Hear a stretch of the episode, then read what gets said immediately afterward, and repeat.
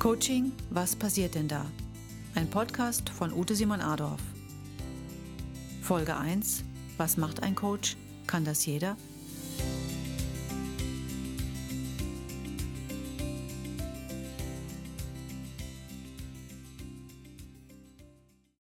In der heutigen Podcast-Folge geht es um die Fragen, was macht ein Coach? Kann das jeder?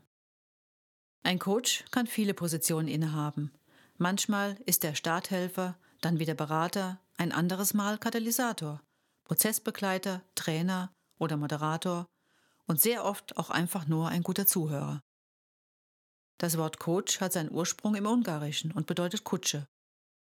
Nun, die Kutsche ist ein Beförderungsmittel. Von einem Ort zum anderen.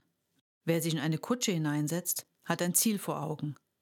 Die Kutsche ist dabei Mittel zum Zweck damit es schneller geht, damit man auf dem Weg bleibt, zielgerichtet. Denn wenn der Reisende dem Kutscher sein Ziel genannt hat, so verlässt er sich darauf, dass der Kutscher die richtige Begleitung auf seinem Weg ist. Er bringt ihm sein Ziel näher, Schritt für Schritt. Grundsätzlich ist das auch die Aufgabe eines Coaches, die Begleitung des Kunden auf dem Weg zu seinem Ziel.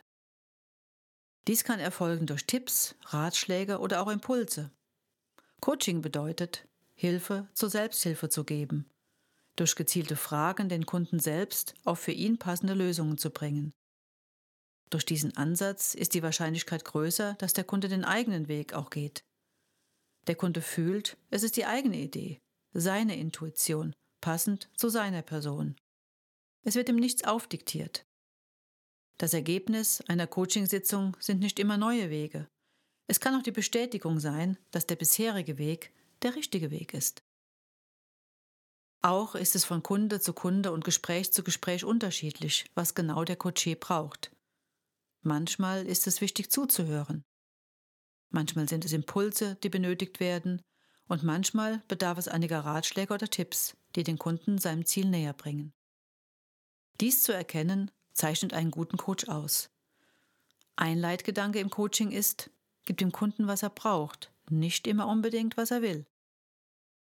Grundsätzlich gilt, der Kunde ist der Kundige, der eigene Inhaltsexperte und der Coach der Prozessexperte. Er wählt die passende Intervention aus. Zur Frage, ob das jeder kann?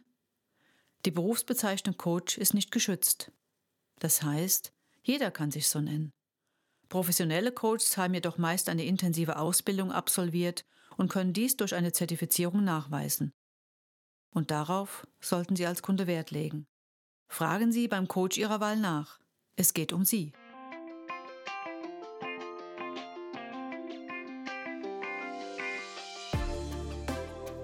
Schön, dass Sie heute wieder mit dabei waren. Sie möchten die nächste Podcast-Folge nicht verpassen?